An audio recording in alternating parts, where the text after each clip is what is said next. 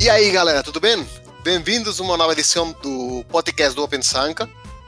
E hoje a gente vai falar de um tema polêmico. A gente vai falar de microserviços e monolito.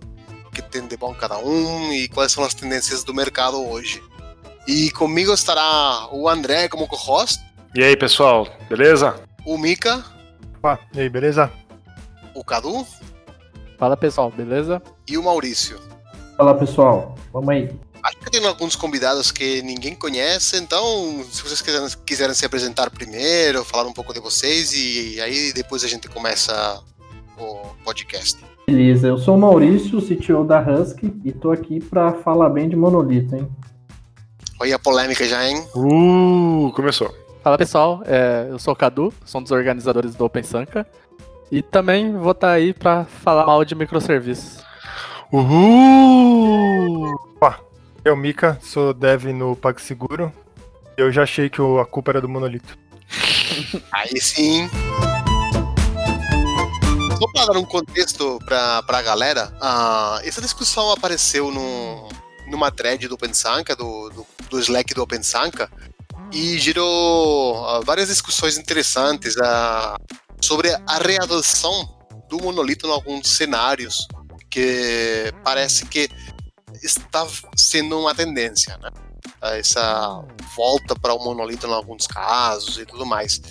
Uh, só que antes de entrar nesse ponto, a gente gostaria de dar um passo atrás e, e falar um pouco mais sobre, sobre primeiro o que é um monolito, o que é um microserviço, por aí vai. Beleza? Uh, então, uh, passo a bola para vocês. Se alguém quiser arriscar a definir alguma das duas coisas ou as duas, fiquem à vontade.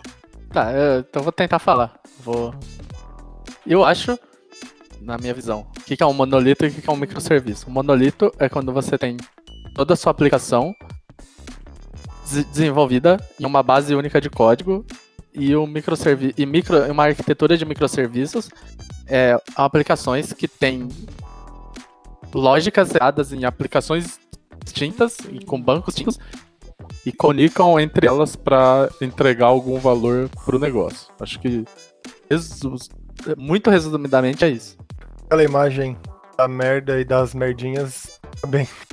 É, no final vai ser tudo uma bosta. Então. É, é, a minha, eu definiria da maneira mais simples possível é, o monolito, igual você falou, né? Uma aplicação, uma única aplicação é, que vai ter ali as suas funcionalidades distintas, mas é, que se comunicam entre si é, nas, nas chamadas ali no mesmo, no mesmo sistema, né, no mesmo ecossistema. Já os microserviços, por essência, eles são sistemas distribuídos, necessitam de uma camada extra ali de comunicação, de resiliência, enfim. Tá, então, é, fazendo um compilado aqui, e vocês me corrigem se eu falo alguma merda.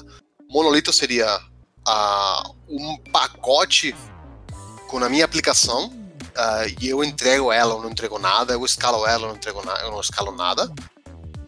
E o microserviço seria pedacinhos desse, desse, dessa aplicação separados, se comunicando de jeito XYZ, uh, dando esse tipo de liberdade ou autonomia enquanto a entrega, a escalabilidade e por aí vai.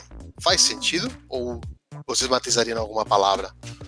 Teoria, eu acho que faz sentido sim na prática, geralmente a gente vê outras coisas que às vezes muitos times não têm autonomia em vários serviços, então é, eu acho que na teoria seria isso daí mesmo.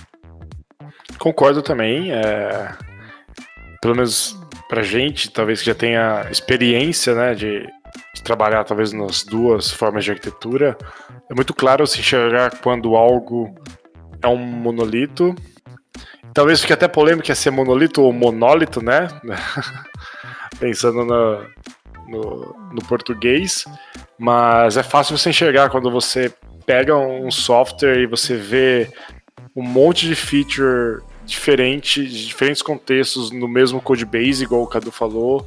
É, e quando você pensa em escalabilidade, todas essas features sendo escaladas é, juntas, né? Então, apesar de você poder construir o monolito de forma modular, é, pensando em. Quando você pensa em arquitetura mais baixo nível, a escalabilidade, a, a disponibilidade daquilo, você sempre está fazendo todo mundo junto, né? Não só olhando para as features individualmente. E quando você olha para o microserviço, é, eu vejo claramente pequenas features que funcionam de forma isolada. Então, características muito bem definidas. Então, você pode escalar de forma independente e por demanda pedaços diferentes do código, sabe? Talvez tentando olhar um pouco para o contexto de domínio, a gente pode falar que no monolito é visão, né? Todos os seus domínios estão no mesmo lugar. Se você quer conversar com outro domínio, você pode fazer uma chamada de método, por exemplo, e você tem ali o, as informações do seu outro domínio. Você tem microserviços, seus domínios estão todos espalhados. Aí geralmente você vai ter que fazer um, uma chamada HTTP ou enviar uma mensagem para você para você ter a informação do que você quer dos outros domínios. Eu, eu, eu gosto desse, do que você falou, porque reflete bastante o que a gente vê por aí. É, apesar que a gente vai discutir mais à frente que tem boas práticas e más práticas em ambas as arquiteturas, né? É, mas é fácil olhar para as más práticas e criticar e saber como não está funcionando, né? É bem bacana isso aí. Legal, legal. E beleza, antes de ver o caminho inverso, que estamos começando a enxergar algumas tendências de voltar para monolito ou monólito, a, a gente fez o passo de ida, né? A gente saiu, em alguns casos, ou em muitos casos, do monólito ou monolito e foi para microservice. O, por que isso aconteceu? O que fez, por que fazia sentido e quando fazia sentido fazer essa distribuição? Eu vou deixar o pessoal falar aí, mas também tem um outro cenário que eu, a gente pode discutir depois, que é quando eu vejo que é muito errado, que é quando se nasce já nessa arquitetura de microserviços. Verdade, verdade. Uh, eu acho que isso podemos uh, falar mais para frente mesmo, uh, porque realmente talvez é um problema também isso, né? Isso daí acho que já dá para emendar na, na resposta, é que de certa forma o microservices eu acho que a repercussão que teve de maneira geral foi basicamente como uma promessa, não necessariamente é, da teoria que tem por trás do microserviço, mas da forma que os desenvolvedores, os engenheiros de software interpretaram a arquitetura, que é o quê? Uma promessa é, onde todos os problemas que você tem em um sistema construído de forma única, né, um monolito, você, por padrão, é, é forçado a não cometer os mesmos erros. Então, é, quais são os cenários padrões que muitas pessoas enfrentam quando trabalham em um grande sistema que é um monolito? É autoacoplamento, é, dificuldade ali para rodar suíte de testes, testes muito lentos, testes difíceis de serem escritos, né? É, capacidade limitada de simular o ambiente real que vai, ser, que vai acontecer ali é, dentro dos seus testes. Então, eu vejo o microserviço com essa promessa, né? Você vai poder isolar o seu domínio de forma por, por padrão, né? É, é obrigatório que você faça isso. E aí o conhecimento que depende daquele domínio, os testes, as dependências, você vai ter controle total sobre. É como se você tivesse um controle total sobre o seu pedacinho do mundo, né? Aqui eu dito as leis, eu escolho a linguagem, simplesmente sigo regras básicas, que é como eu vou me comunicar com o mundo externo, e aí eu tenho aqui um mundo maravilhoso, onde tudo funciona, escala e e é integrado de, por padrão, né? Só que na prática a gente vê que não é bem assim. É, porque a gente vê o pessoal vendendo bastante, né? Só os benefícios. E nunca falando dos malefícios. Então isso talvez gera esse todo hype que times às vezes nascem já nessa arquitetura. Não, mas acho que faz sentido. Acho que faz sentido a gente estruturar o raciocínio é, não, não puxando sardinha para nenhum dos lados, né? Mas quando faz sentido? A primeira regra dos sistemas distribuídos é não distribuir não distribuir. É. Então, é, um sistema ele foi criado é, em essência para não ser distribuído. Então, quando você vai tomar essa decisão, né? E aí Acho que a gente pode ir nessa linha. O porquê eu deveria distribuir ou não os meus sistemas e como eu deveria me preparar para isso, né? Perfeito, perfeito. Acho que é um consenso isso que o Cadu falou, que é assim, ah, tá, eu tenho uma startup que super hypada, tenho capital, dinheiro não é um problema, então eu vou nascer com sistemas distribuídos porque eu vou dominar o mundo. Eu vou ter muita demanda, é, tipo, a tecnologia não pode ser um gargalo. Tá, isso é uma realidade para quantas empresas no mundo, né? Ou isso nenhuma, né? Para nenhuma na prática, né? É.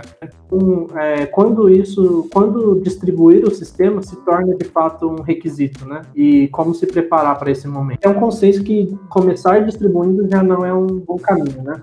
Vou, vou refazer a pergunta original que o Uriel tinha feito, seguindo o raciocínio do mal. Vamos então discutir um pouquinho agora quando que a gente toma essa decisão de distribuir uma aplicação e quando a gente precisa e talvez uma e por que fazer isso, sabe? É, antes de responder, eu vou lançar um desafio nessa pergunta. Ah, todos os mais ou menos todos os requisitos ou todos os motivos que eu escutei por, por hora aqui nessa nessa pauta por hora são motivos técnicos, tipo motivos tecnológicos. Ah, é que não escala, é que mas uh, a gente ainda não deu nenhum motivo de negócio mesmo. Boa. Aí, o desafio é isso, porque no final que a gente quer é ganhar dinheiro. Lógico, tem outras coisas que não podem ser deixadas de lado, né? Mas uh, uh, me parece que também temos que pensar em que momento faz sentido distribuir de, em termos de negócio e não somente em termos de técnicos. Então a gente pode assumir que se a gente está falando em distribuir, a gente assume que o seu sistema ele é, um, ele é único, né? A gente tá, essa é a premissa para começar a discussão. Então, tipo, se Sim. a gente está pensando em distribuir uma aplicação, então a gente, o ponto zero dela quer dizer que ela não, ela é um monolito. Perfeito. É uma aplicação que roda na máquina virtual, numa única instância. É uma só, ela é uma máquina. Isso, às vezes até num, num WebLogic Não necessariamente uma aplicação que não está distribuída, ela estaria num servidor só. Ela pode ser um cluster de servidores web. Sim, sim, perfeito. Ah, eu vejo um dos motivos, foi até comentado lá no na thread do Slack, é quando algum recurso que você utiliza, ele vira um gargalo, né? No caso foi o banco. Então, seria um, eu vejo como um motivo que é mais evidente do porquê distribuir. Um outro Aí é uma visão que eu tenho por não ter tanta experiência, talvez, com, com monolitos muito grandes ou com equipes muito grandes. Parece mais sim é, eu ter mais equipes, ter mais pessoas trabalhando em serviços diferentes do que eu ter várias equipes ali em cima de um monolito. Coordenar deploy, coordenar PRs e tudo mais num monolito me parece mais. Nossa, eu concordo muito com essa que você está falando. É, eu também vejo isso, tipo, para mim é, é, mais natural você enxergar pessoas distintas trabalhando em sistemas distintos, né? Realmente parece ser um pouco contraintuitivo. Você vê um monte de gente diferente trabalhando no mesmo codebase e apesar que é possível, né?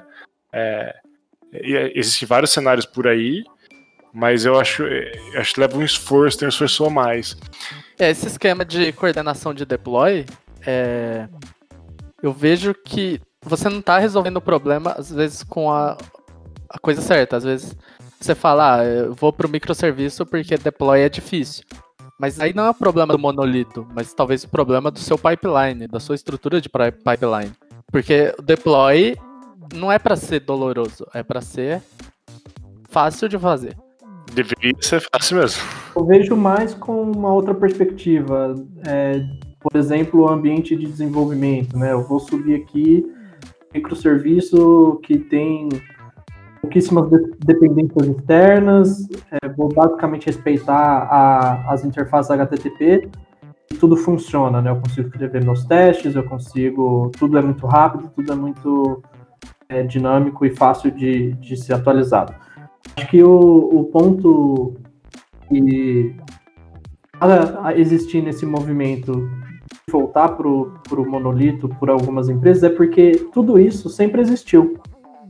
É, um bom design de sistemas, né, ele traz, por essência, é, os pontos que o monolito, que muitas pessoas usam como argumentos para defender microserviço. Então, ah, baixo acoplamento, é, capacidade de comunicação clara entre domínios, tudo isso é, é o que define um, um, um sistema, sendo monolito ou distribuído. E eu acho que isso se perdeu no meio do caminho e a gente está vendo hoje é, o, a comunidade, os engenheiros de softwares, retomando conceitos que já foram aplicados há 20, 30 anos atrás, né? Sim. É, eu, deixa eu dar um pouco da minha visão sobre, na minha, na minha opinião, quando a gente deve distribuir a aplicação. Então, é, o Mika falou sobre o banco de dados virar gargalo, né? E nessa linha, a gente tem muita coisa que pode virar gargalo, além do banco. Por exemplo, a sua própria aplicação, a máquina que ela está rodando ali, ela pode ter recursos finitos, digamos assim. Porque eu acho que não é qualquer infraestrutura que você consegue lá e aumentar a memória do servidor, é, colocar mais processamento. Então, se os seus clientes, se, tá, se a sua empresa está ganhando mais clientes, é, é natural que, apesar de seguir boas práticas de desenvolvimento, pode ser que fisicamente ele não vai aguentar a estrutura, a infraestrutura dele. Então aí a primeira coisa que vê na sua cabeça é você colocar mais uma instância. Aí esse é o primeiro passo de você ter distribuído o seu serviço. Tipo, o banco ele pode estar tá respondendo super bem, mas sei lá, às vezes a, a, o Apache não está aguentando por algum motivo. Isso eu tô falando de forma hipotética. Aí você inventou de colocar mais uma instância do Apache lá, com load balance, aí você começa a ganhar complexidade de sua arquitetura, né? Eu falei, a página podia ser qualquer servidor web aqui, um servidor de aplicação, qualquer coisa. É, então, na minha cabeça, quando os seus clientes começam a ser afetados por recurso finito, faz sentido você começar a distribuir. Porque se você tem só uma única instância e um único banco de dados, é tudo muito fácil, tudo, muito, tudo funciona. Agora, quando você tem que trabalhar é, com duas instâncias ou mais e às vezes seu banco de dados, você não dependendo do seu banco de dados, claro, né? Ele não vai escalar de forma tão fácil igual a sua aplicação escala. Você não coloca mais uma instância lá e tá tudo bem, né? Porque os seus dados aí tem replicação de dados e tudo mais. Tá, deixa, deixa então continuar um pouco nesse assunto.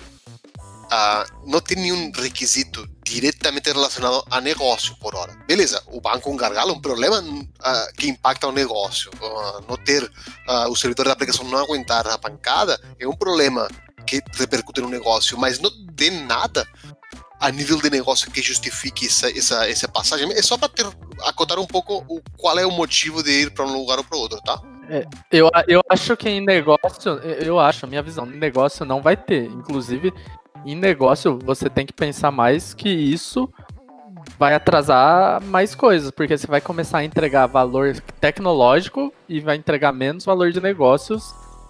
É, se você precisar fazer. Você vai é, lutar mais com tecnologia do que com resolver problema do negócio. Então, isso talvez tenha que ser levado em consideração.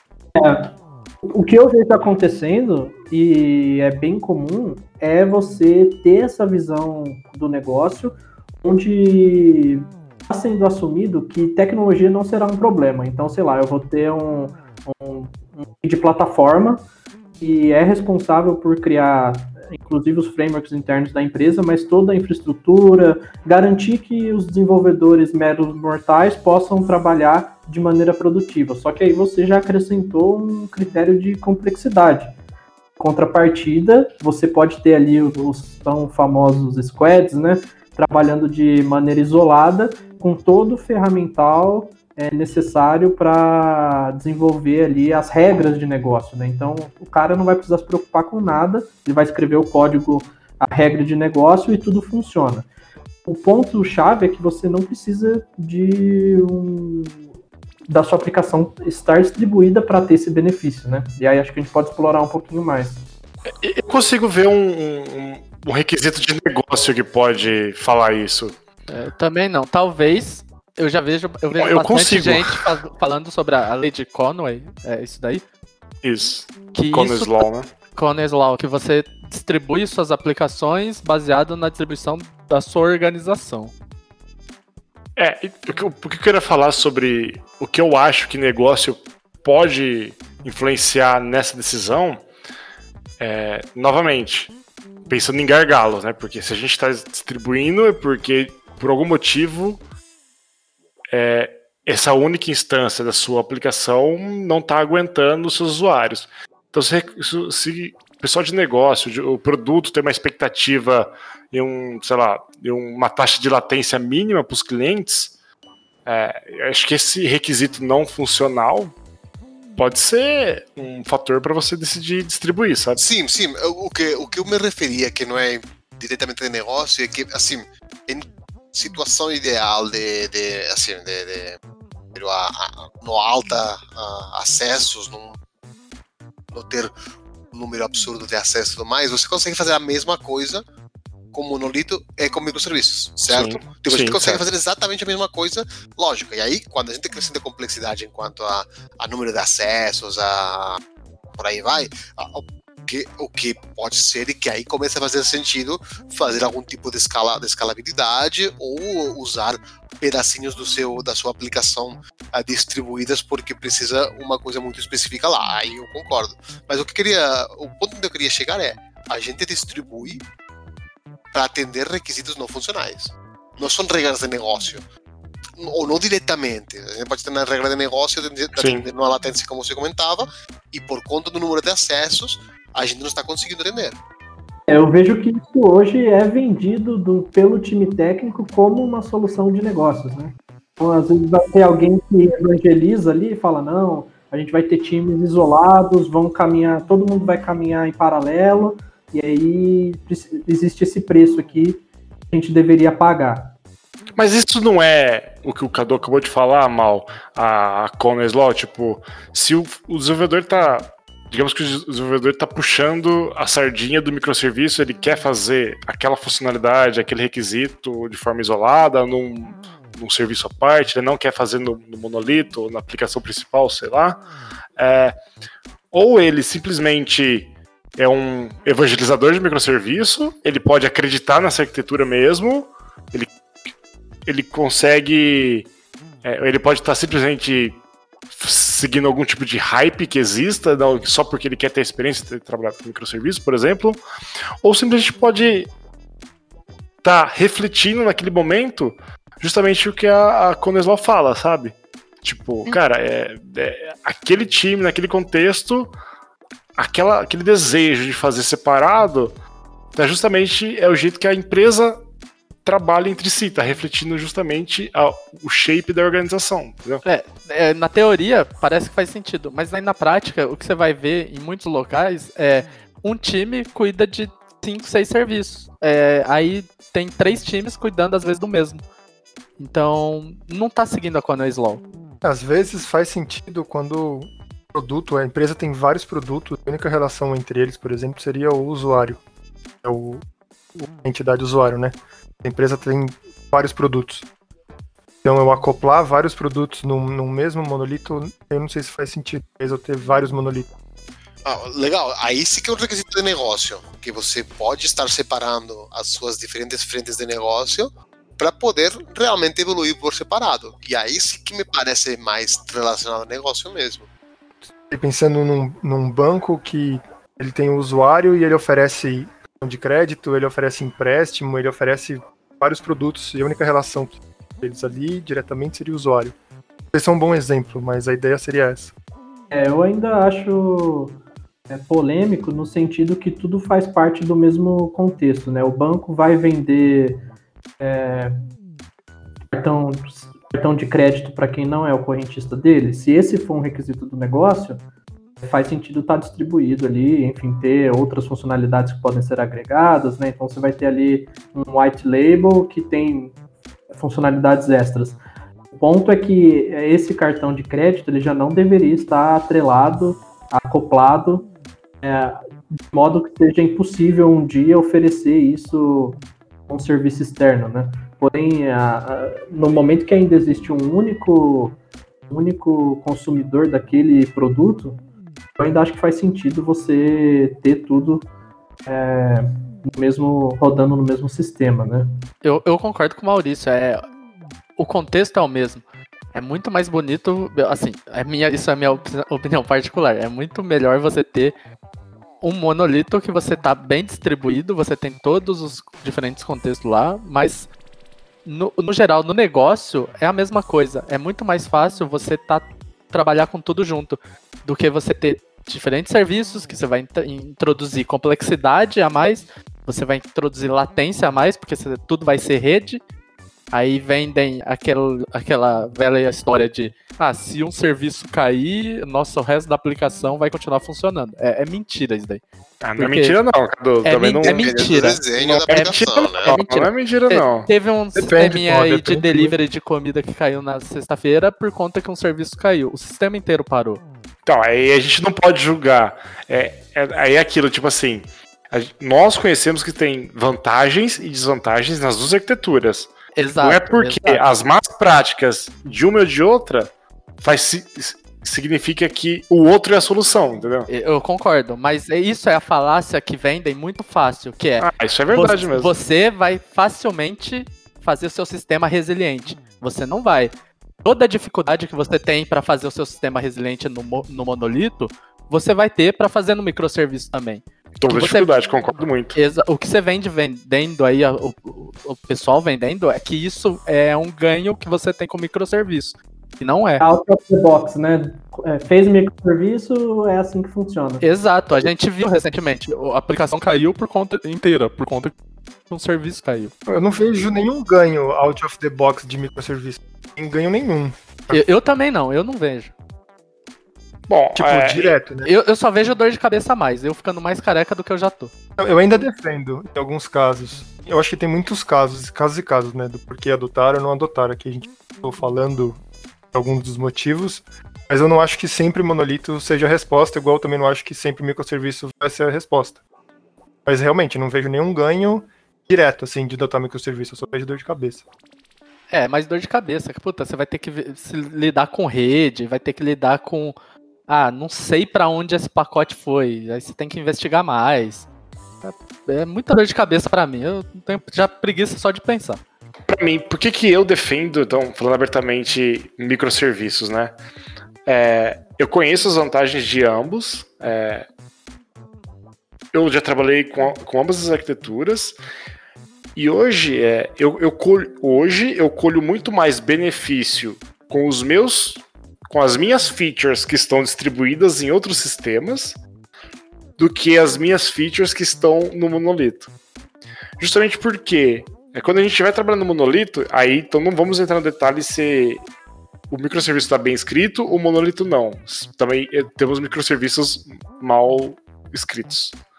É, mas hoje o time é muito mais seguro em fazer algo crítico no microserviço do que fazer algo crítico no monolito e correr o risco de parar o produto inteiro, sabe?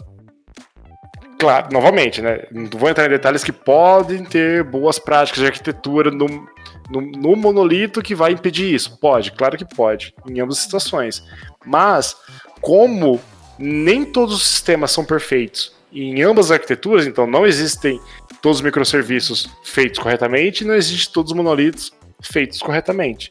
Então é muito mais seguro a gente fazer coisas ainda mais de teste de hipótese, que você, você quer colocar algo no ar para ver se vai dar certo e, sei lá, você quer fazer um hotfix e você não precisa.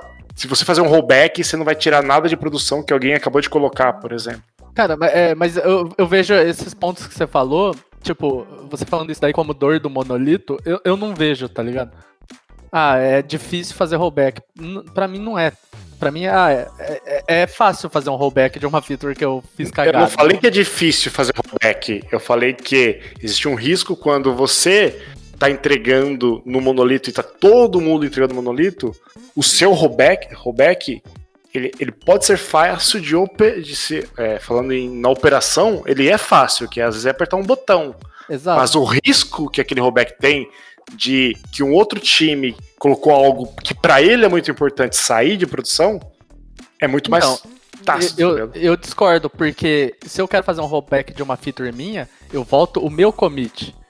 Entendeu? Então. Então, mas aí não é rollback, Cadu. Aí não é rollback. Você tá fazendo um novo release, tá ligado? Não, eu posso fazer rollback só do meu commit.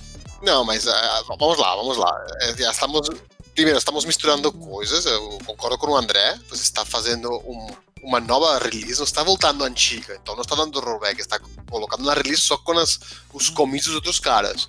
E a complexidade é muito grande. Tipo, a complexidade de fazer isso é, é tão grande quanto no monolito. Com no microserviço. Ó, se va- vamos supor, se toda release que eu tenho, se todo commit que é entregado na branch principal no trunk for para produção, o rollback ele vai ser o espelho da versão anterior. Então não vou entregar, voltar features de outros usuários. Eu Acho que vai, Cadu. Não Acho que vai. Você fez um release, versão 1.0. O cara Beleza. do outro time fez um release, versão 1.1. Tá. Aí, você, aí alguém fez um release, versão 1.3. Aí você descobriu que o seu tá com um problema. O seu tem que voltar pro, Tá, não, 9, mas tá, entendeu? Aí não foi porque eu votei o último. Aí eu vou. Eu, eu- exatamente, eu vou fazer um, um release Um hotfix, vai fazer um um hotfix. hotfix voltando o meu commit. Mas se eu, se eu entreguei a 1.3, que é a última, e eu já peguei esse problema, eu volto pra 1.2, sem problemas. Mas Você entende, você entende que rollback deixa de ser uma ferramenta tão mais útil, tá ligado? Eu, eu discordo, mas tudo bem, eu vejo só a minha opinião. É, acho que o, o ponto a leitura dos dois aí, né, debatendo fortemente. E aí o que eu vejo é, é que a visão do André, ela tem uma lógica por trás dela. Porque na prática você olhar para 10 pequenos problemas, algo muito, na vida, você tem 10 pequenos problemas, é muito mais fácil de você contornar e aí daqui a pouco você tem seis já não são problemas tão grandes assim e tem quatro ali que você está tocando, porque você tem um problema gigante na sua vida que pode ser o- um fator decisivo, né? E você não vê uma saída e tudo ali parece impossível de acontecer.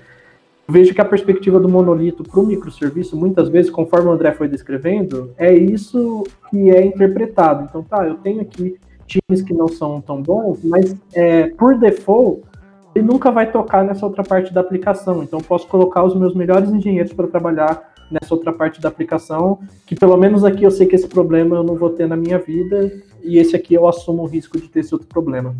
Acho que o fato chave é que a gente usou como exemplo aí no começo do podcast, é, um- o Cadu comentou, na empresa de delivery e tal, ah, que tem meio bi de funding, que em teoria pode contratar melhores engenheiros, ter a melhor equipe, passando por problemas que, é, na teoria, o microserviço traria é, solução out of the box, né? Não era para ter caído tudo, não era para ter deixado de funcionar. Então, acho que é, é mais uma questão de ordem de grandeza. Você, no dia que esses 20 pequenos problemas se tornarem os oito problemas grandes, você só postergou a- a- o que você teria que ter feito logo no início, porque escrever um monolito nos primeiros dias de um projeto é uma coisa maravilhosa. É, nunca vi ninguém reclamando de abrir ali a- o seu console, digitar Rails Scaffold e, e um monte de coisa mágica começar a acontecer ali.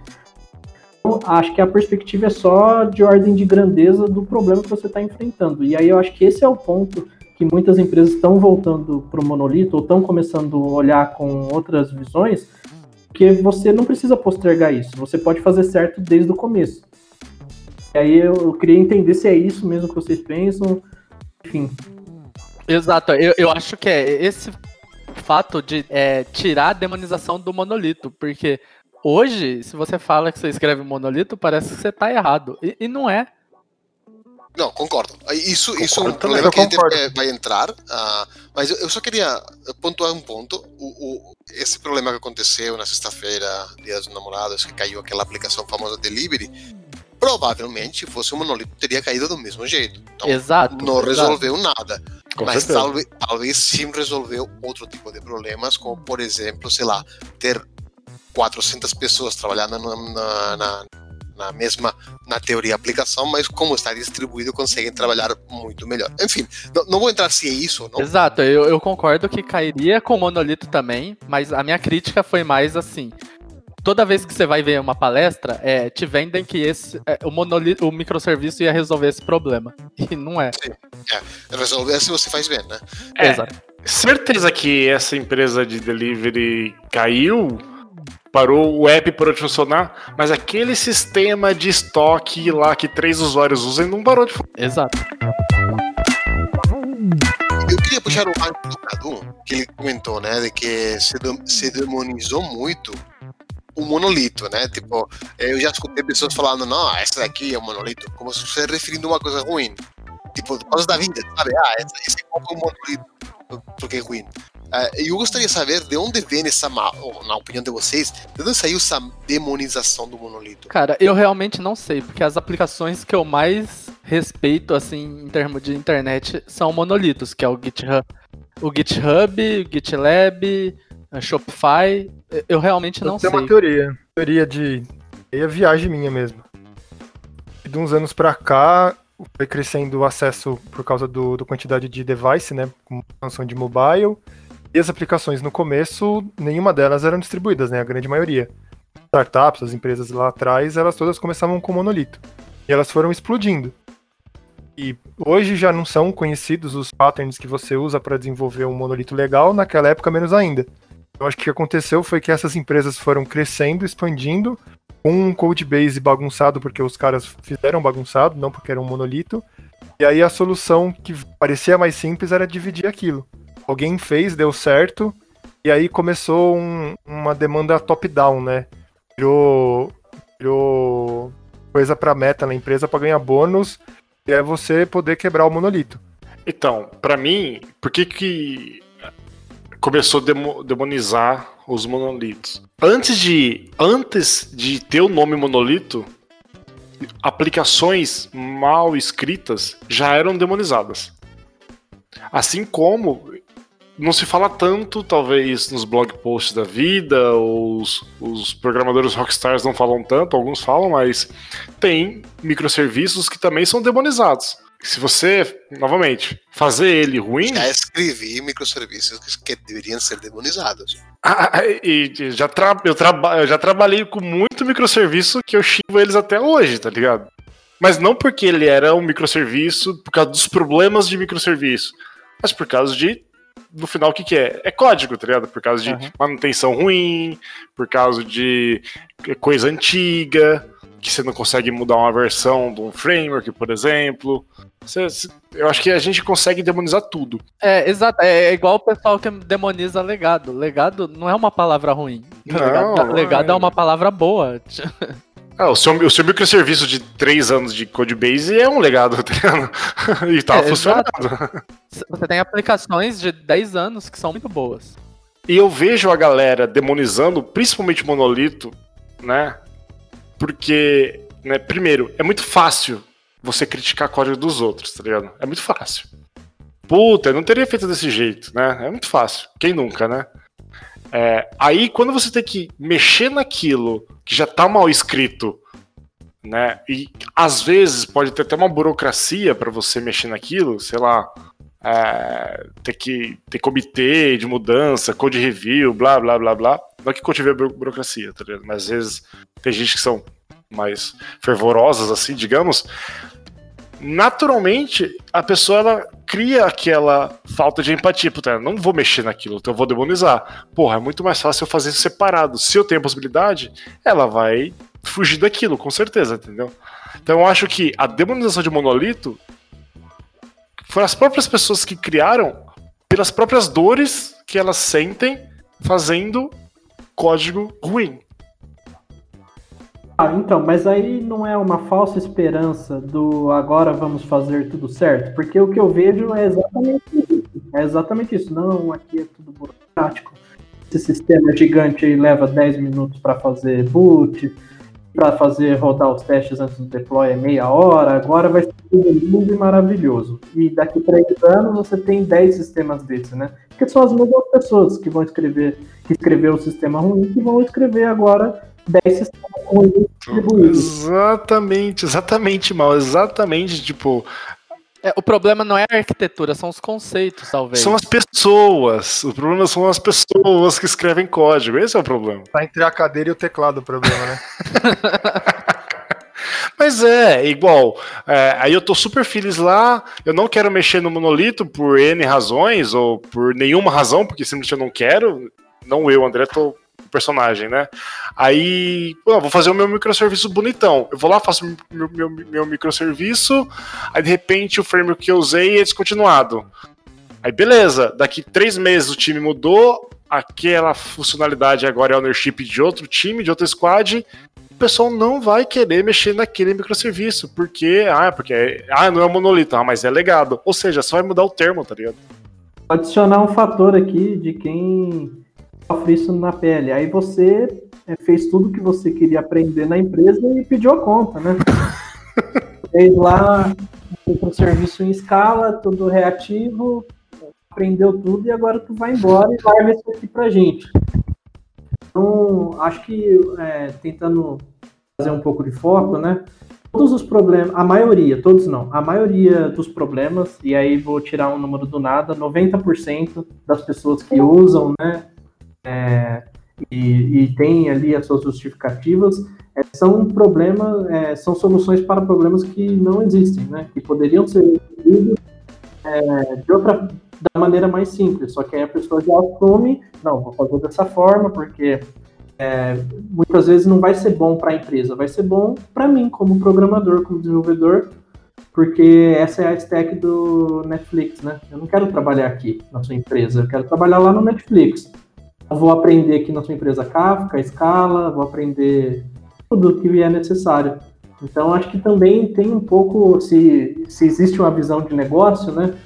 Talvez essa seja uma das, das mais obscuras aí que, que ninguém vai ter coragem de falar que é isso, mas eu vejo acontecendo. É, decisões propostas que não tem nenhum fundamento, e aí eu tenho como dever de mostrar é bem assim, né? E, enfim, para pôr um monolito aqui na Husky, para pôr um, oh, pelo amor de Deus, né? para pôr um microserviço aqui na Husky, eu mesmo já, o primeiro microserviço que nasceu aqui na empresa fui eu que, que, que fiz o primeiro commit, depois eu vi a merda que eu estava fazendo, né? Então, acho que esse é o ponto. As pessoas não procuram soluções, é, acha que está fazendo, mandando foguete para a lua, né? Que a gente está fazendo, a maioria, infelizmente, a maioria dos sistemas que a gente trabalha, alguém já fez algo similar, alguém já resolveu esse problema 20, 30 anos atrás.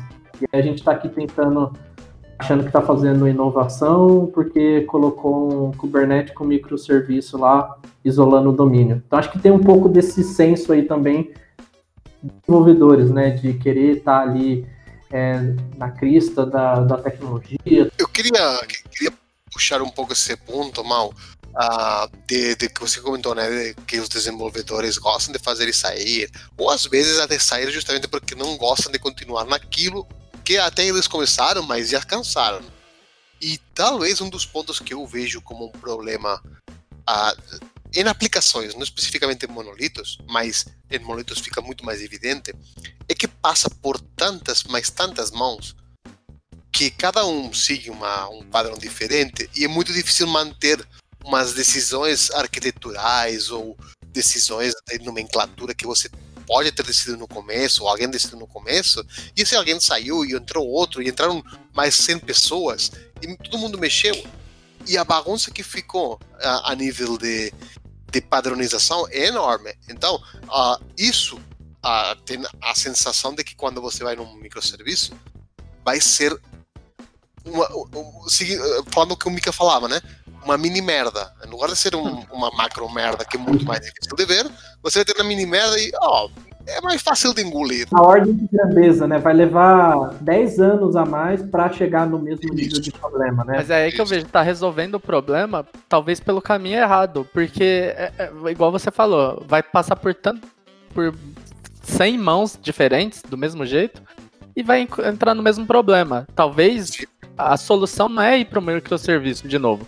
Talvez a solução é padronizar a engenharia, ter documentos que padronizam o time, que faz o time trabalhar num padrão. Não, eu, eu concordo, eu concordo nisso, mas uh, eu estou falando, eu, eu acho que um dos motivos que demonizou os monolitos é esse.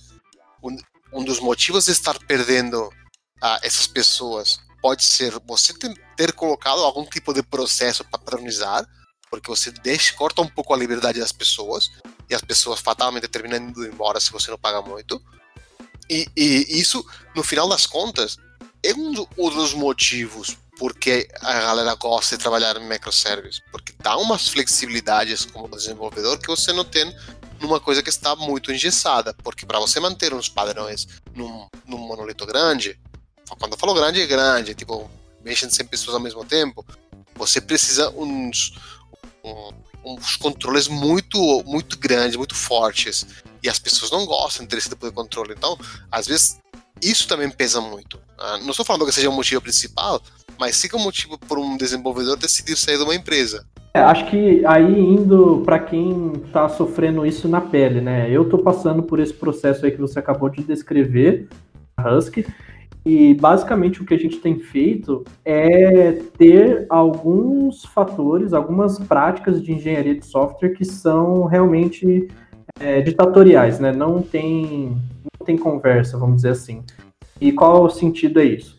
É, forma, maneiras que, o, que a gente comunica é, de, é, componentes diferentes do, é, do mesmo sistema dentro da aplicação é, que é um monolito. É obrigatório que aquele componente tenha um domínio isolado, que a aplicação, hoje sendo um monolito, seja apenas um mecanismo de entrega daquele código, daquela lógica que você escreveu. Então, que, que, onde que eu quero chegar, né? Que isso não é, não é mágica, não é nada de outro mundo, né? Que na teoria o microserviço traz por padrão.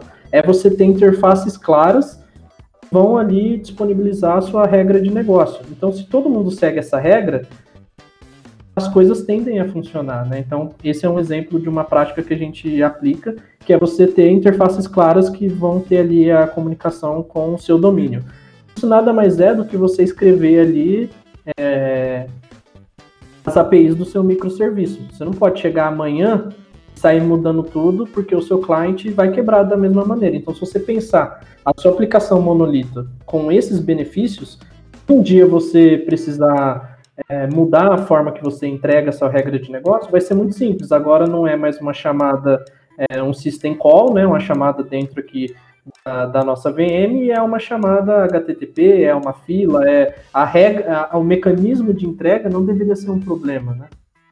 Então, eu estou passando por isso no sentido que hoje a gente é, vai ter é, um, um, sistema de pagamento que não tem nada a ver com um sistema de contabilidade automatizada que lê esses pagamentos e que não tem nada a ver com uma conta digital que é um terceiro que provê para a gente. Mas tudo isso vai ser um monolito.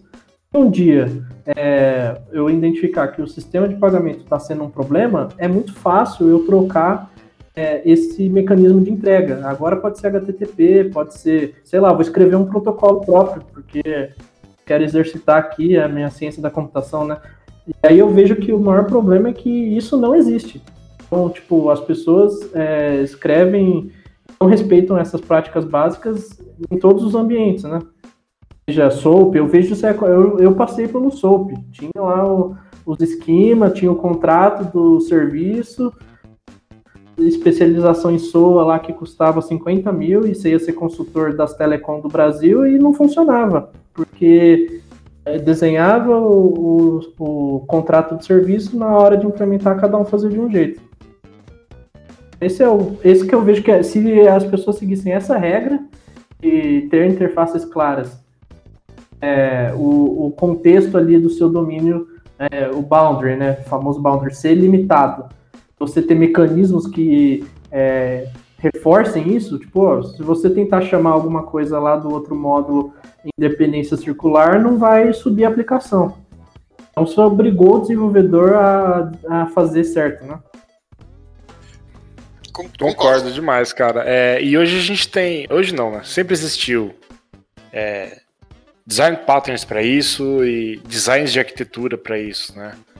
É que permitem esse tipo de modularização, esse tipo de isolamento entre uh, os boundaries, como você falou, né?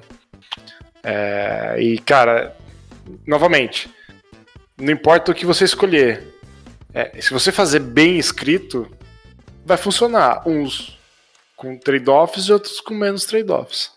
É, uma coisa que eu gostaria de falar.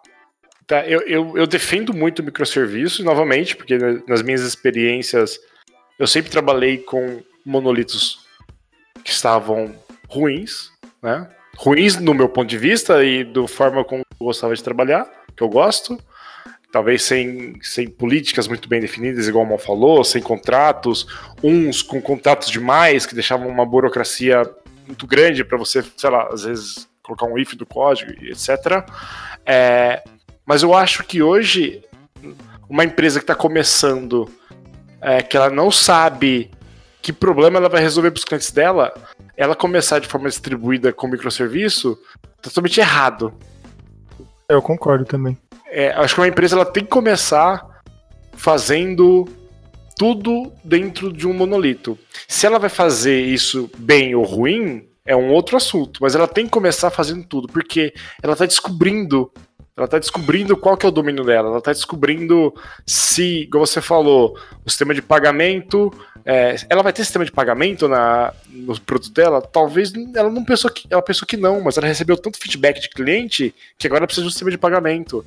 Se aquilo, o sistema de pagamento, vai sair para virar um microserviço, é uma outra discussão que a própria empresa vai descobrir se aquele time, naquele momento, vai ser capaz e se ele precisa daquilo, entendeu?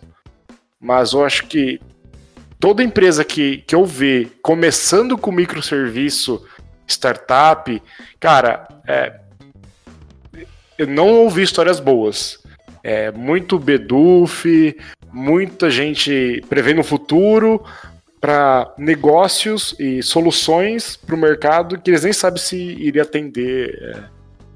É, estavam de fato rasgando dinheiro porque eles não sabem se iam ganhar dinheiro. Sabe? Eu concordo. Só complementando aí, eu brinco que o comentário mais a percepção assim, mais perigosa que eu vejo dos desenvolvedores é quando eles acham que sabem o que está fazendo.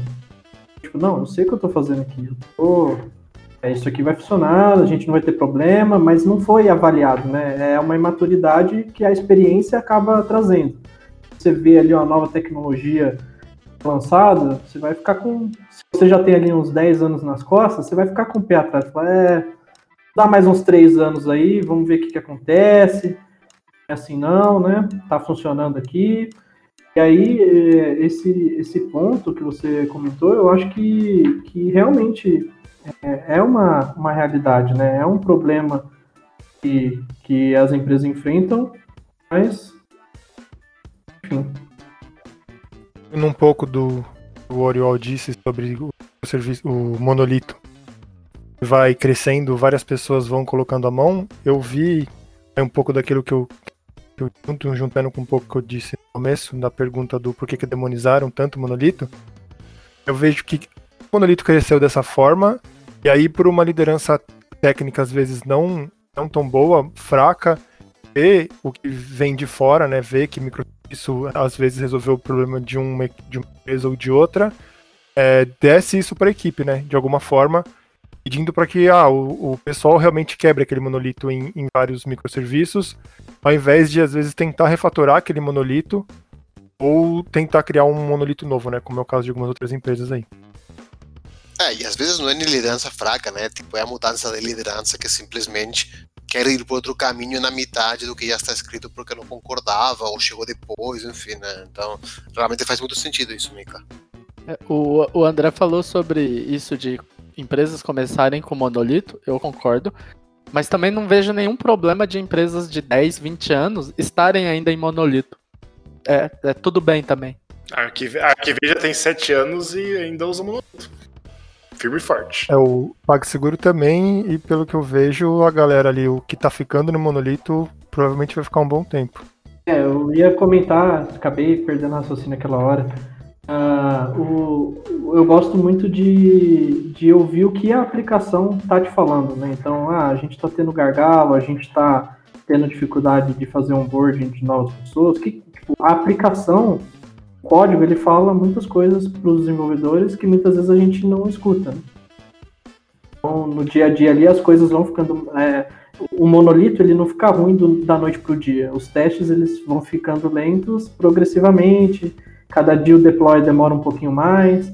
E aí, cada não que a gente dá para escutar, isso que a aplicação está dizendo para a gente, é um débito que você vai assumindo ali, né?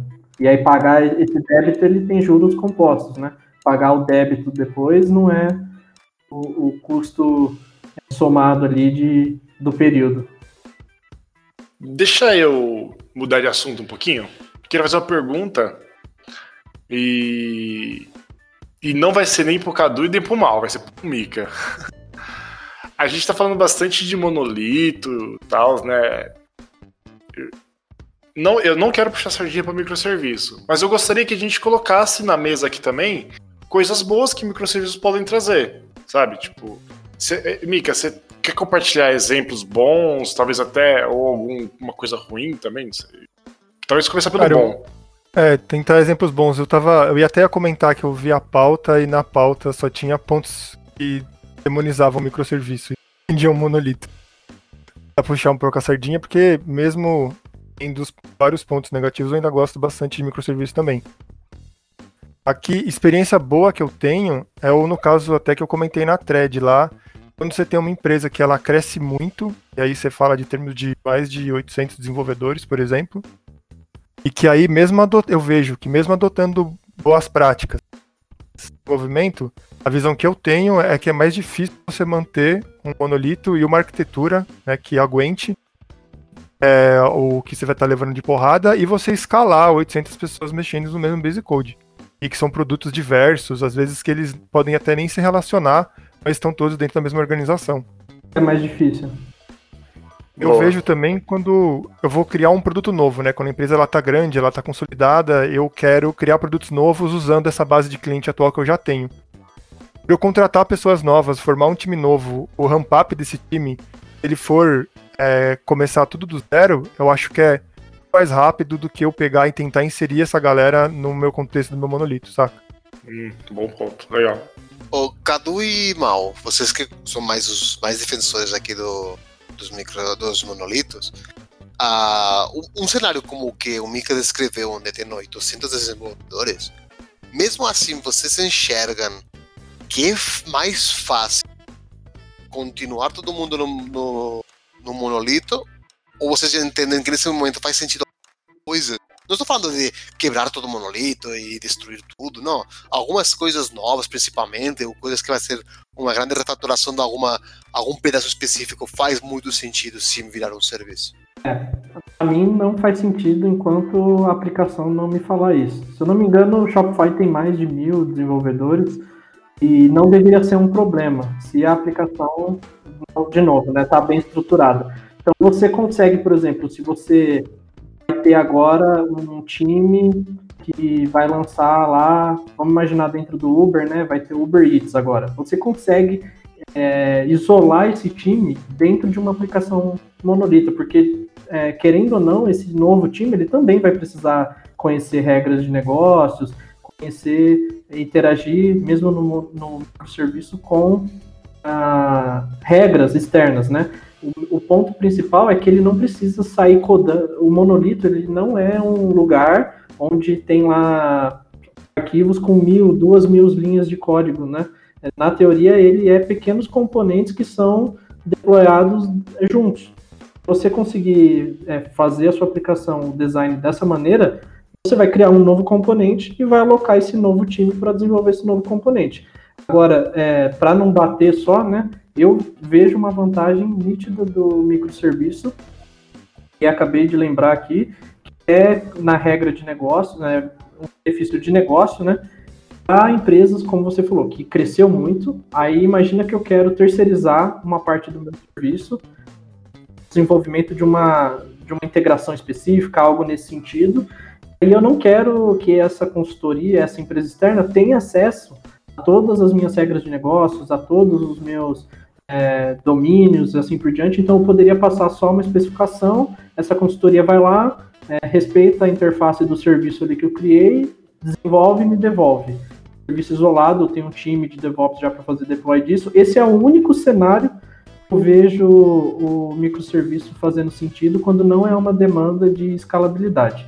É você conseguir é, terceirizar é, coisas sem ter ali é, esse onboarding que é um risco para o negócio, né? Não necessariamente que seria um problema fazer um onboarding no monolito. Você pode criar um componente é, no monolito isolado, a pessoa vai lá, desenvolve testes, é, faz toda a regra de negócio de forma isolada e, e tem até um chaveamento para essa funcionalidade estar em produção ou não dentro do monolito. Isso é possível. O ponto é que talvez às vezes você quer isolar é, como segurança para o negócio, né? Você não quer ali compartilhar, enfim, no code base. Não, eu concordo com o que o Maurício falou. Às vezes a aplicação vai estar tá pedindo, mas você consegue sim escalar monolitos gigantes para equipes também muito grandes. É igual o Maurício falou, Shopify é um ótimo exemplo disso. Eles têm muitos desenvolvedores e é um monolito de não sei quantos anos. Eles estão desde o Rails 1 e já estão na, agora na versão mais recente. É, só. Só. Eu quero, eu quero falar coisa que aconteceu comigo usando microserviço que, que foi para mim foi um ponto final. Eu sempre tive na dúvida, né? Pô, mas microserviço, monolito. E quando aconteceu isso que eu vou relatar agora, para mim foi a gota d'água. Eu falei, cara, então beleza, microserviço não que é a bala de prata, isso eu sei, é, meu, é o lema de muita gente. Nenhuma das arquiteturas são bala de prata, mas foi o que salvou minha pele, digamos assim.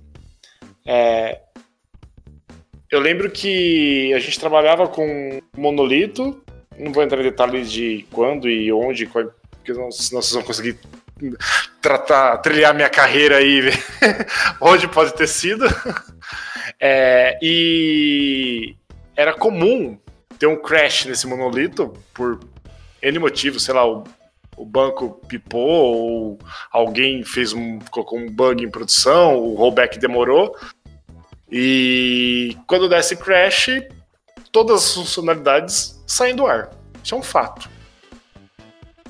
Aí um determinado dia a gente fez um microserviço, a gente split, tirou a funcionalidade do monolito, colocou ali fora e tava tudo funcionando. De repente o monolito crashou é, incidente para todo lado, nossa aplicação estava de pé atendendo os nossos clientes.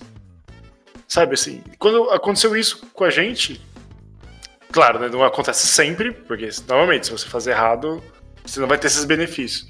Eu fiquei, fiquei todo mundo, fiquei, sabe aquela, aquela foto do, do cachorrinho e o fogo em volta na casa, tá ligado?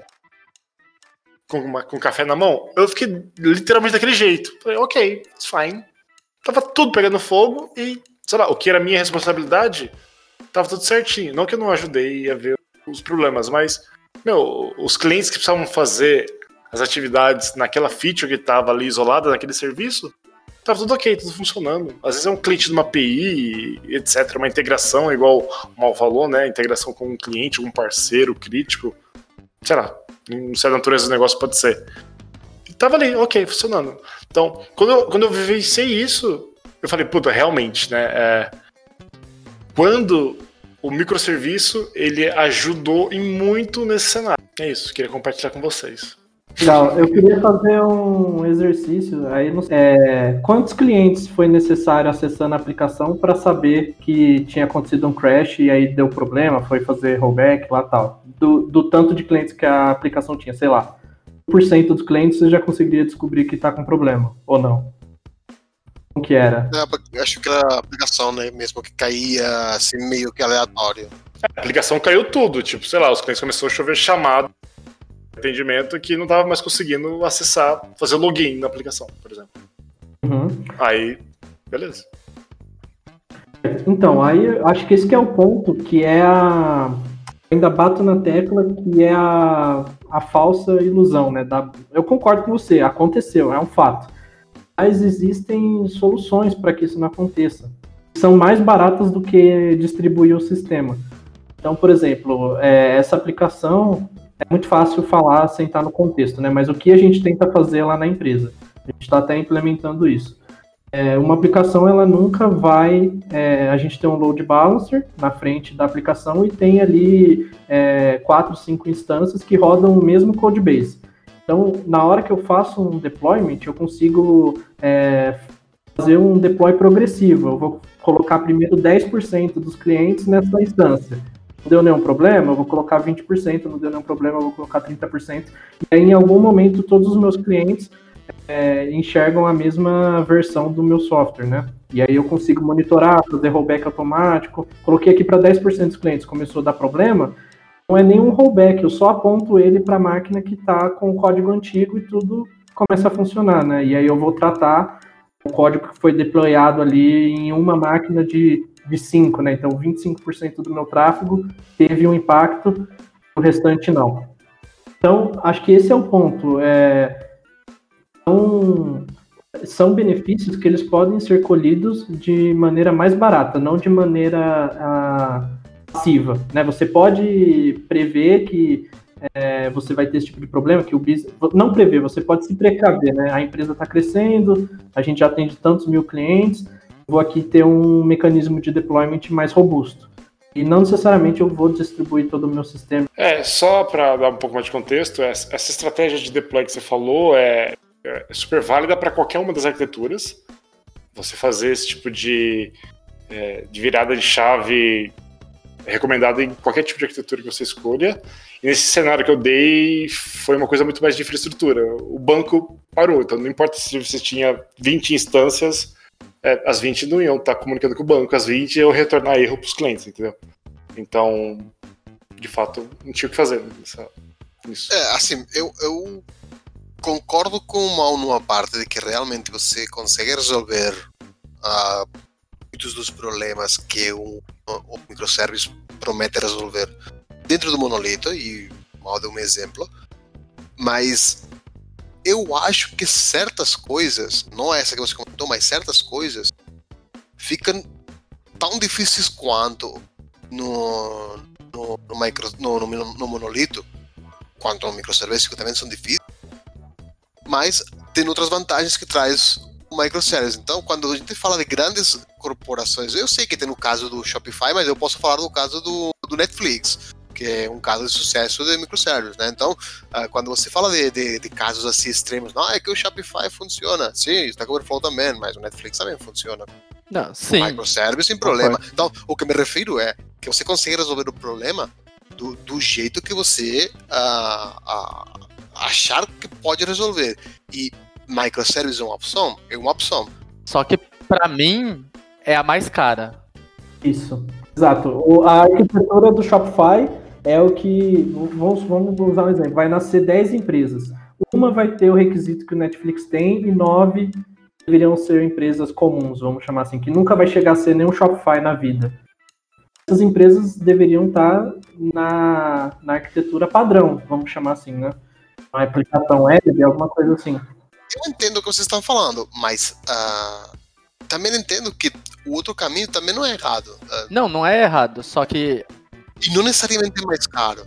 É, eu acho que é mais caro. Isso... Caro. Se você define caro quanto a infra, por exemplo, beleza. Eu concordo que o microservice é mais caro. não só a infra, você para uma arquitetura de microservice, você precisa de uma equipe especializada em operações que vai estar tá avaliando isso é mais dinheiro com engenharia. Você tem tráfego de rede maior, é mais dinheiro com isso daí. É, você tá com backlog, você tá queimando mais backlog com tecnologia e não negócio. Então você tecnicamente entrega menos valor de negócio para entregar mais tecnologia. Isso também é mais caro. São esses pontos que eu vejo. Ah, esse negócio de eu acho que gastar, queimar dinheiro com tecnologia, muito controverso isso, cara. Mas beleza, é a sua opinião. Sim, é a minha opinião, mas nos times que eu passei a gente trabalhava mais resolvendo problemas tecnológicos do que resolvendo problemas de negócio. Então eu vejo que às vezes a gente podia entregar mais negócio, mas estava entregando mais tecnologia. A sua expertise passa a ser ter uma infraestrutura resiliente, Exato. aguentar qualquer bala versus é, entregar de negócio, né? Exato, ah, no backlog tinha coisa, ah, precisa arrumar tal coisa de Kubernetes, precisa arrumar tal coisa que quebrou. Ah, investigar a rede de tal coisa. É, é coisas que você vai gastando mais backlog em tecnologia e você vê entregando menos de negócio. Eu penso que a transição de você ter uma arquitetura de monolito e ter uma pessoa trabalhando com monolito e você ir para o microserviço, ela é mais cara. Se você fosse continuar no monolito ou refazer o monolito, por exemplo. Porque você vai ter todo esse trabalho que o Cadu tá fazendo, falando, de você ter que descobrir como funciona um Kubernetes ou um Fargate, alguma coisa assim. É, você vai ter que pagar por isso, né? Sai mais caro, às vezes, do que você ter um conjunto de dois lá que tá rodando os seus monolitos. Só que eu penso que no longo prazo, depois que você estabilizou, você vai ter uma equipe para manter aquilo. Você tem. Você resolveu a maior parte dos problemas que você sabe que você vai ter com o microserviço. É log, você tem um Splunk legal, você tem monitoria legal, você tem biblioteca que te ajuda a ter rastreabilidade das coisas. Depois que você resolveu essas picas, eu penso que o, é mais fácil eu escalar minha empresa trabalhando com serviços, equipes separadas, do que eu administrar o, o monolito e ter todo o carinho que eu preciso ter para ter um monolito que funciona legal, saca? Mas todo software ele é um mecanismo vivo, né? Então acho que esse é o ponto chave da questão. É, se você vai de forma progressiva, eu vou ter aqui um monolito porque realmente eu preciso. E às vezes você vai precisar de dois, três. É, perdão, vou ter ali um microserviço porque eu realmente preciso. Mas às vezes você vai precisar de dois, três que são extremamente simples e, e funcionais e fácil de manter, talvez você nem vai precisar dessa infraestrutura toda que você comentou, né? Agora, se você já parte do pressuposto que tudo vai ser microserviço, você já tem que estar preparado porque tudo vai ser complexo. Acho que esse que é o ponto, é o nível de complexidade exponencial, né? Se você coloca ali que tudo vai ser microserviço, você pode multiplicar por X a complexidade de tudo que você for entregar. É igual tipo lei de comunicação. Quanto mais pessoa você adiciona numa conversa, maior é, é sua complexidade disso daí. Então, cada mais servicinho que você coloca, às vezes ele se comunica com 3, 4. Isso talvez vira um, sei lá, um communication hell. É, não, se você tem, se você tem contratos de SLA e você tem, sei lá, que garantir uma latência mínima para um determinado sistema que você está oferecendo para algum cliente, se você pendura, quanto mais serviço você pendurar nisso, a latência ela vai aumentando, só soma, Exato. né? Ela nunca diminui, ela só soma. Exato. Então, se, mas novamente, né? E você pode também ter latências ruins numa, num monolito e ter latências ruins no microserviço. O problema é que no microserviço é, a rede ela é muito mais inflexível do que suas classes, né? Exato. Acho que esse é o ponto o ponto-chave. Muita gente gosta do microserviço. É, é, eu diria, mais difícil, só que é mais evidente quando você faz uma merda no microserviço do que você chamar uma classe por reflection que você não deveria estar tá chamando, mas você sabe fazer as coisas por baixo do pano e conseguir ter uma instância ali. Você não vai conseguir fazer isso com microserviço. Mas eu acho um preço muito caro, né?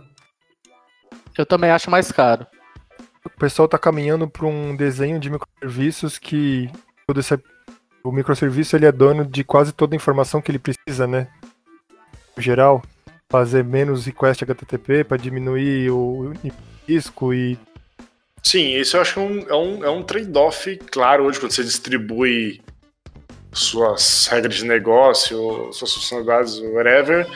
É o que você faz com o dado que é cross-cutting, né? Então, sei lá, igual alguém comentou do começo, porque é sobre o usuário. O usuário é comum para todos os produtos ah, da mesma empresa. Então, todo mundo tem que conhecer o único usuário e todo mundo, todos os serviços talvez tenha que ter uma representação do seu usuário para aquele domínio. Então, é um trade-off bem grande isso, é uma decisão bem difícil de tomar, cara. O que você faz com esse dado, tá ligado? Vixe, já é, e pensando nos usuários, que é um número relativamente assim, acotado, né? Você vai ter no máximo, sei lá, 100 milhões alto. Uh, mas se você pensa, por exemplo, em transações, número de transações, sei lá, de banco mesmo, que não pague seguro, você não pode duplicar isso no seu, no seu serviço, não tem como.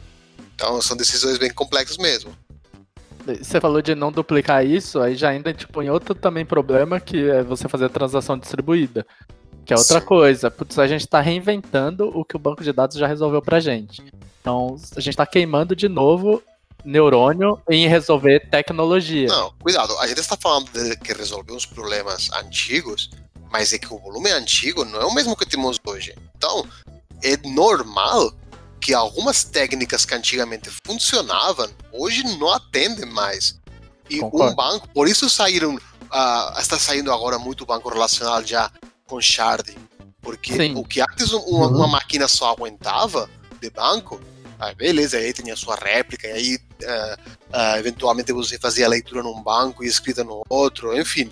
ah, tudo isso já não aguenta mais, porque o volume de dados, a informação, por isso saiu também toda a parte de Big Data, análise de, de, de dados e tudo mais, tudo isso, a quantidade de informação que a gente tem hoje já não é mais suportada pelos sistemas antigos. Eu concordo com você em partes nesse raciocínio, porque eu vejo sim essa, essa ideia, esse, esse a urgência que a, nós programadores temos de estar ali reinventando a roda.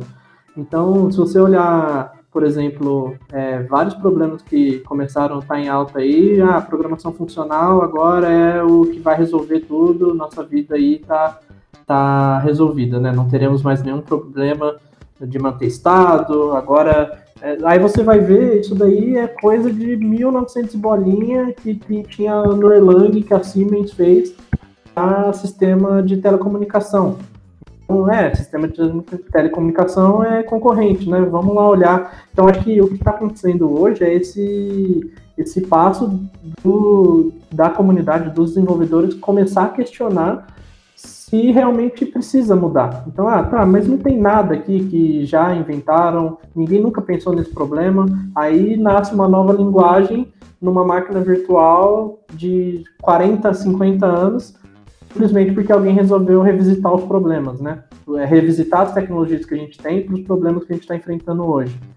Então, acho que tem esse, esse ponto de equilíbrio também de estar sempre ali tentando é, encontrar a próxima inovação, sabe? Ah, não, isso concordo. é, Tem muita inovação por hype que depois não pega. Você, tipo, sei lá, migrou tudo para o seu novo último framework JavaScript que depois é descontinuado, né? É, Isso é fato. A gente às vezes resolve problemas que eh, às vezes tecnologias antigas não estão suportando. Eu co- Eu concordo, mas a minha grande crítica é você migrar para algo que é mais caro antes de você precisar, que é o que eu vejo muito.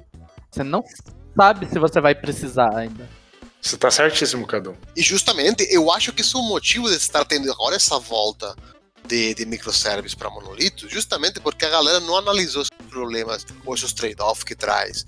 Porque quando você pensa ah, em redes, você tem umas complexidades que você, na aplicação, você não tem. Quando você pensa em, em brokers, você tem um- umas complexidades que você não tem. Quando você pensa em log distribuído, tem umas complexidades que você não tem. E se você não faz esse passo consciente disso e, e mesmo assim para você na balança sair positivo, se você não tem essa positividade da- do, do- do ganho que você vai ter, com, mesmo tendo em conta os trade-offs, aí quando você chega lá e fala, pô, é, aqui estou tendo mais dor de cabeça que antes. Aqui não é o paraíso, né? Me venderam o paraíso. Exato. Deixa eu cutucar. Não, eu vou, vou- tô- vou voltar no assunto, hein? Posso? Manda, manda. O Mal falou que ah, a gente estava falando sobre lá tecnologias antigas que é, resolvem os problemas do passado e que agora a gente está redescobrindo, né? E uma coisa é fato: é muito mais difícil você experimentar e revisitar essas tecnologias se você está no monolito. Ah, isso, isso é um fato, porque se você está num sistema de microserviços, você pode testar com muito mais agilidade e muito mais flexibilidade qualquer tecnologia que possa atender melhor o seu negócio. É, mas às vezes não é uma tecnologia, às vezes é uma técnica. É, não, ok, isso, isso aqui, por isso que, eu, por isso que eu tava querendo cutucar. É que, digamos que para resolver um problema lá do Erlang, puta, isso do Erlang é assim. Porra, mas calma aí, nosso monolito é feito em PHP. Beleza, a gente não vai poder usar aquela tecnologia. E talvez aquela plataforma que eu tenha vai resolver o problema de uma forma muito menos performática, tá ligado? Tá, mas isso daí não é uma arquitetura de microserviços. Você pode ter o seu monolito com serviços específicos na volta dele.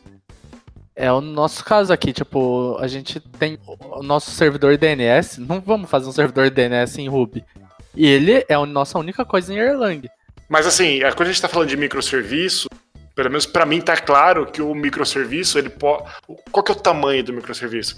Ele pode ser o CRUD lá da startup do, do fulano, ele pode simplesmente ser um serviço de pagamento. É, é, abstrato falar do microserviço hoje em dia. Talvez na teoria e na literatura, o microserviço é aquele cara que tem uma única responsabilidade e blá, um único domínio, blá, blá, blá, blá.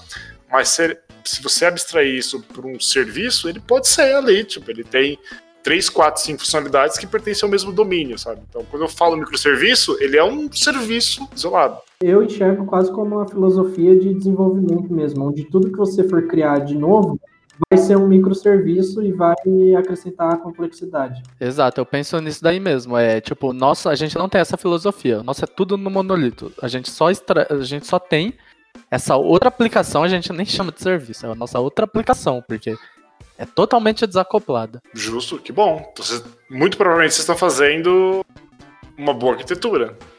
Fácil de manter, fácil de entregar, fácil de evoluir. Eu não vou falar que é uma boa arquitetura, mas pra gente tá fácil.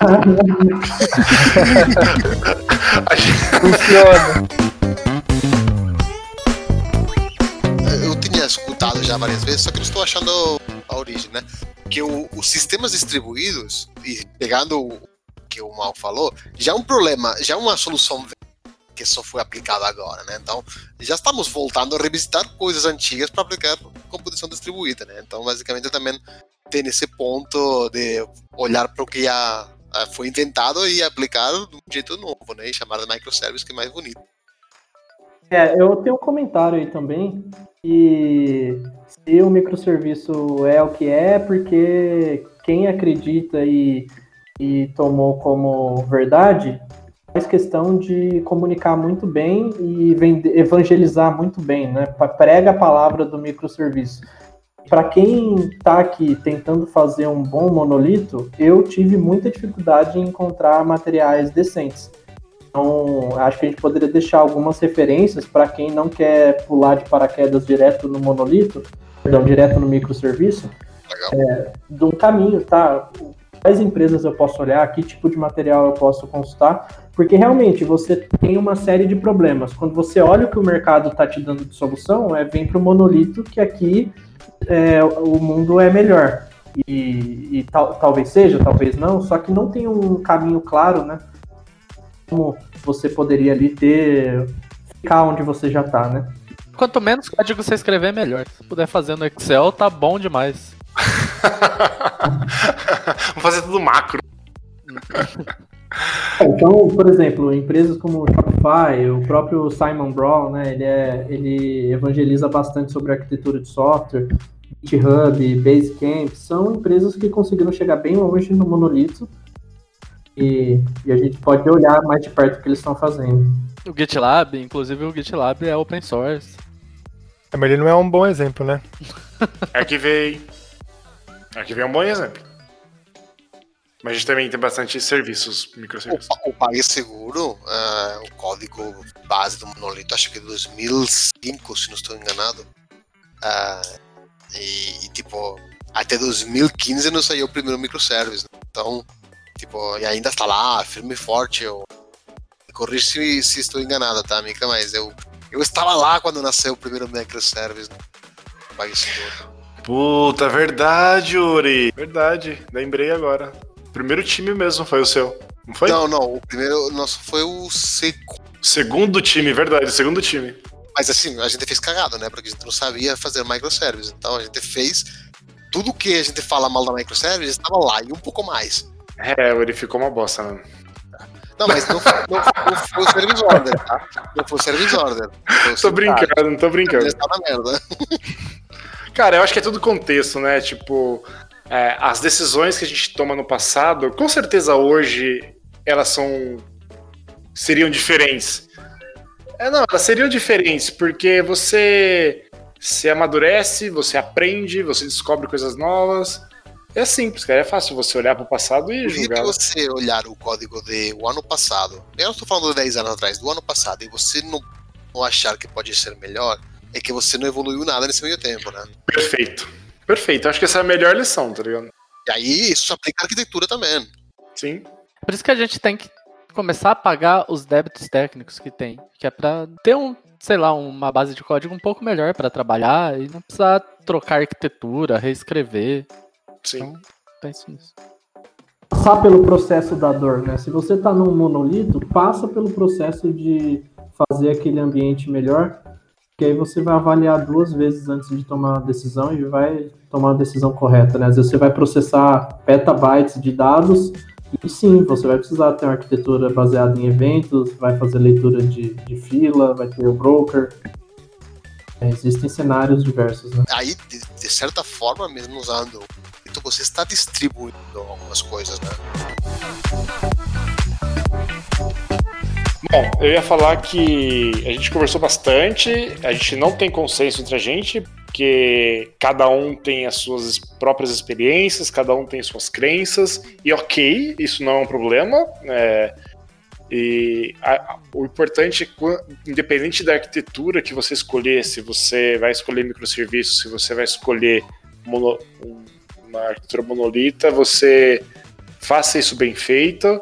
E, e, o que é fazer bem feito? Tenta seguir boas práticas de design software, boas práticas de arquitetura, solid, o que a gente escuta, clean code, o que a gente escuta por aí. Então, independente do que você escolher de arquitetura, é, siga essas, essas, essas, boas práticas.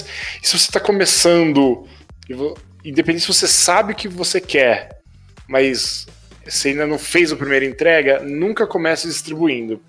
É, comece no monolito, porque você vai descobrir a sua arquitetura. A arquitetura ela é evolutiva. Então, assim como tem muita empresa voltando, saindo de microserviço e voltando para monolito, porque eles evoluíram, eles aprenderam muita coisa naquela. Então, é muito mais natural você começar pelo monolito e evoluir isso e tomar uma decisão no futuro se você tem que distribuir, splitar ou não em serviços aquilo. É isso que eu tinha falado. Bom, a minha, a minha conclusão aí ela é mais simples. Acho que é uma coisa que eu aprendi depois de alguns anos apanhando no mercado, que é entender é, quem sou eu como desenvolvedor na fila do pão, né? Que tipo de aplicação eu estou trabalhando, e aí você pode olhar para o contexto global mesmo. Às vezes você vai estar na, na, numa das melhores startups do Brasil e se você olhar fila do pão, né, você não está fazendo nada de novo. Às vezes é uma aplicação web que vai ter ali um load balancer, vai ter é, algumas APIs. É isso. Então, é, não tentar inventar, olhar o que boas empresas conseguiram fazer sem precisar complicar as coisas. E, se necessário, complique, né? Mas tenha, acho que o, o meu maior ponto negativo com os microserviços não, não é a tecnologia, mas sim a tomada de decisão pelas pessoas, de utilizar quando não é necessário ou quando é, o interesse fica é, controverso, né? É isso, entender qual é, qual é o seu contexto e, e ter uma convicção certa de que está tomando uma boa decisão e é que essa decisão seja progressiva, né? Não tente mudar o mundo do dia para a noite que as coisas não vão ficar melhores. Não existe o paraíso do, do outro lado, independente de qual direção você está indo. É, eu concordo com o Mal. Eu acho que decidir tem que ser uma decisão sábia. Para mim, minha visão, começa com o monolito, que é mais fácil. Mais fácil você ir para distribuir do que voltar, dar um passo para trás. É, no final, vai ser tudo código. Quanto menos código você escrever, melhor. O nosso sistema que é monolito é uma bosta. Se fosse distribuído, ia ser uma bosta pior ainda para monitorar. Então é isso. É, eu um pouco do caminho do falaram também. Você tem um monolito hoje que tem aquele aquela cara que o Oriol falou tá dando problema, muita, muita gente pôs a mão, mas você não tem os problemas de escalabilidade, você não tem justificativas para é, ir para uma arquitetura de microserviços, reescreva um outro monolito ou refatório o monolito que você tem. Legal. Eu vou, vou só como Ros não vou pronunciar muito, já me pronunciei demais, mas que vou fazer uma conclusão. O André falou que a gente concordou, mas concordou em duas coisas. Primeiro, acho que todo mundo concordou que começa o monolito ah, e descobre o que você vai precisar mesmo. Ah, e o segundo ponto é que quando você faz as coisas mal feitas, vai dar ruim, seja monolito ou seja microservice. Nenhuma das duas arquiteturas, a arquitetura em si, ou é que não é nenhuma arquitetura, né? É só uma decisão de, de, de infra mais que arquitetura, não vai te privar de cometer erros. Então, se você ah, aplica patterns errados, ou se não aplica patterns, ou se faz coisas erradas, você vai ah, errar muito. E talvez em microservice, se você faz muito errado, o risco é ainda maior que em monolito. Essa é a minha bom. Então, falou, galera. Muito obrigado pelo, pelo tempo de vocês. Queria agradecer o Mika, o André, o Cadu e o Mal. Ah, o Mika é o primeiro, o debutante, o resto todo mundo estava já aqui velho de casa. E, e aos ouvintes, obrigado também. E se a gente cagou muita regra, xinga a gente no Twitter, no LinkedIn. Isso aí. Valeu! Valeu, pessoal. Valeu, pessoal. Vamos Boa ver noite. se, Falou, se o Craig vai deixar a gente ter o episódio. Né? Vamos ver, vamos ver. Fala, até mais. O Craig tarda, mas não falha.